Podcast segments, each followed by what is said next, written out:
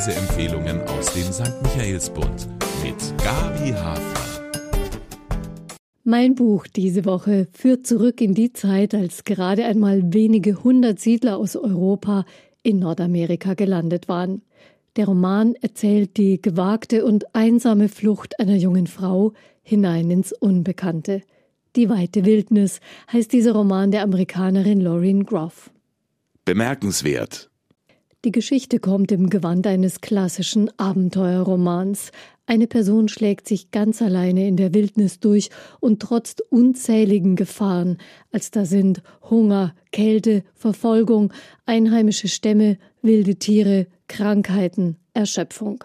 All das durchlitten nicht von einem muskelbepackten, gut bewaffneten Helden, sondern von einer zierlichen jungen Frau, die in einem besser gestellten Haushalt in England groß geworden ist.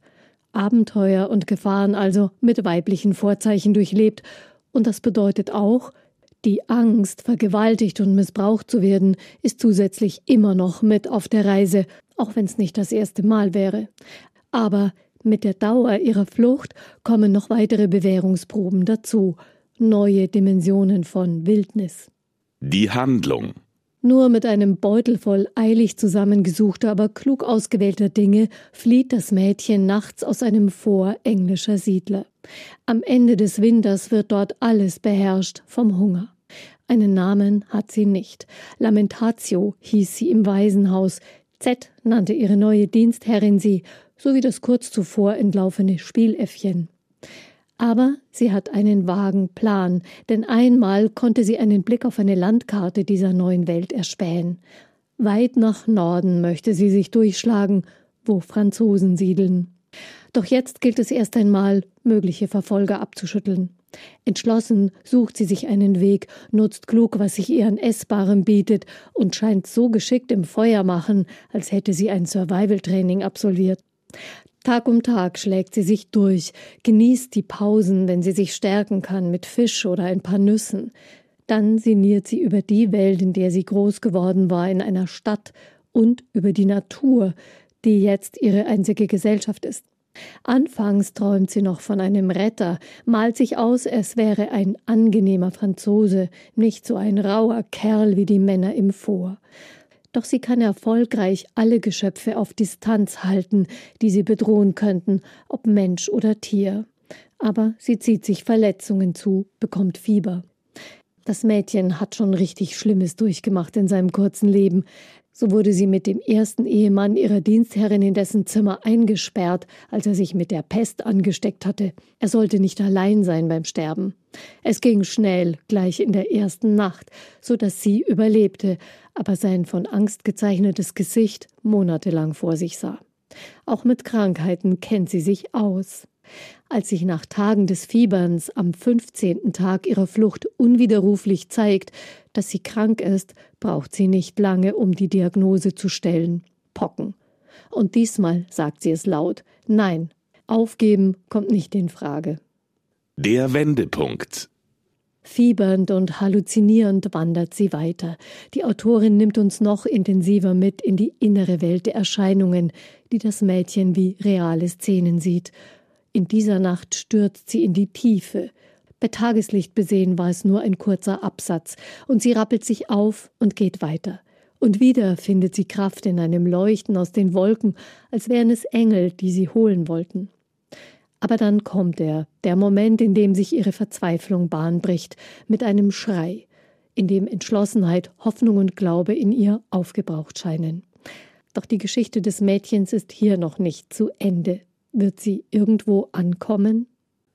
Lieblingsmoment. Auf der Überfahrt in die neue Welt erlebte sie zum ersten Mal in ihrem Leben Tage des Friedens, lernt einen jungen Holländer kennen, einen Glasbläser, entdeckt mit ihm echte Zärtlichkeit und mehr. Doch er wurde später bei einem heftigen Sturm wohl von Bord geschleudert, mutmaßlich als er nach ihr gesucht hat. Da kommt ein bisschen Titanic-Feeling auf. Der junge Glasbläser nimmt einen immer wichtigeren Platz ein in ihrem Bewusstsein. Er wird ein stummer Begleiter, der sie weitertreibt. Allein die Süße der Erinnerung an ihn weckt neue Kräfte. Ein Genuss sind auch die wenigen Stunden der Entspannung, als sie zum Beispiel einen Teich mit warmem Wasser findet und den Schweiß gefühlt eines ganzen Jahres samt zugehöriger Ungeziefer abwaschen kann. Und dann entdeckt sie auch noch den süßen Honig von Wildbienen, den sie auf ihre Wunden streicht. Erkenntnisgewinn. Heute würde das Mädchen jeden Nachhaltigkeitspreis gewinnen für die Fähigkeit, in und mit der Natur zu leben, etwa junge Baumknospen zu essen, genauso wie alte, am Strauch getrocknete Beeren. Ihre wenigen Habseligkeiten versteht sie zu pflegen und den maximalen Nutzen daraus zu ziehen. Als eine ihrer zwei Wolldecken brennt, darauf wartet man schon förmlich, denn fast immer hängt sie sie über ihr Nachtfeuer wie ein schützendes Zelt. Nach dem Brand also verwendet sie den rauchig stinkenden Rest von da an als Schal. Das ist ihre pragmatische Seite.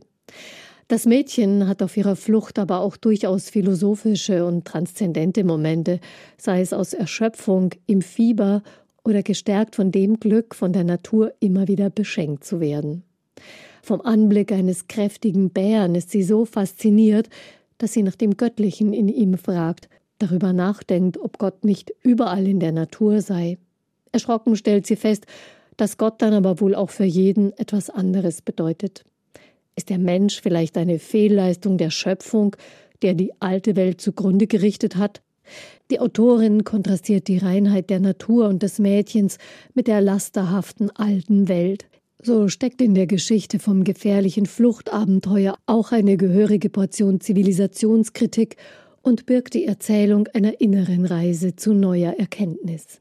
Die Autorin Lauren Groff wurde in Cooperstown im US-Bundesstaat New York geboren und ist auch dort aufgewachsen. Die weite Wildnis ist der fünfte Roman der 45-Jährigen. Alle wurden Bestseller und sie stand dreimal auf der Shortlist des National Book Award. Die Autorin lebt mit ihrem Mann und zwei Söhnen in Gainesville in Florida. Groffs Schwester Sarah ist Triathletin. Ihr hat sie das Buch gewidmet, als einer, die ihren Körper über Jahrzehnte bis an die Grenzen des Menschenmöglichen getrieben hat und ihre Seele dabei zum Strahlen gebracht. Der Sound ich konnte nur die ersten Kapitel des Romans mit dem englischen Originalsound vergleichen. Das Bedürfnis dazu hatte ich aber schon nach der ersten Seite, zu überprüfen, ob die Autorin wirklich diesen etwas märchenhaften, aber auch altertümelnden Ton gewählt hat für eine Geschichte, die doch realistisch erzählt ist und so viel sinnliche Qualität hat, allein schon die Farben und Klänge in der wilden Natur. Nun ist Stefanie Jacobs eine mit dem Heinrich Maria Ledig Rowold Preis und anderen prämierte Übersetzerin. Sie hat schon mehr von Lauren Groff ins Deutsche gebracht. Doch in Die weite Wildnis, finde ich, hat sie ihre Kompetenzen ein wenig weit ausgelegt und dem Text einen Ton angedichtet, der mir nicht angemessen vorkommt. Für mich ein Störfaktor, der irgendwann bei dieser immer spannenden Lektüre aber unwichtig wurde. Fazit den langen Marsch ihrer Heldin hat die Autorin so mit der Vorgeschichte verwoben, dass jeder Tag in der Wildnis mehr über ihre Herkunft und ihre Persönlichkeit offenbart. Der wahre Grund für ihre Flucht wird erst zum Schluss deutlich. Ihr Weg über Flüsse, durch Wälder und die Prärie ist verknüpft mit der inneren Entwicklung des Mädchens. Ich hörte nicht auf zu staunen über ihre körperliche Leistung, ihre mentale Stärke und ihre Weisheit wie klug sie sich in der Wildnis bewegt und wie sie die Ängste ihrer inneren Wildnis tapfer bekämpft. Sie ringt mit der Erkenntnis von Leere im Innersten der Welt und mit ihrer tiefen Einsamkeit und zeigt uns dennoch mit ihren Augen die Schönheit der Welt. Eine wirkliche Heldin. Fakten zum Buch. Das Mädchen ist im Jahr 1609 in der ersten englischen Siedlung in Nordamerika gelandet, in Jamestown, das war noch einige Jahre vor den berühmten Pilgrim Fathers. Im ersten Winter sind die Siedler dort fast verhungert, weil die Schiffe mit Lebensmittelnachschub nicht angekommen waren. Am Ende dieses Winters verlässt das Mädchen die Siedlung und betritt die weite Wildnis. Der Roman von Lauren Groff ist im Klassen Verlag erschienen. Kaufen können Sie ihn für 25 Euro in der Buchhandlung Michaelsbund oder online auf michaelsbund.de. Und unter dem Titel The Vaster Wilds ist er auch im englischen Original zu bekommen. Ein Buch. Der Lesepodcast aus dem katholischen Medienhaus Michaelsbund.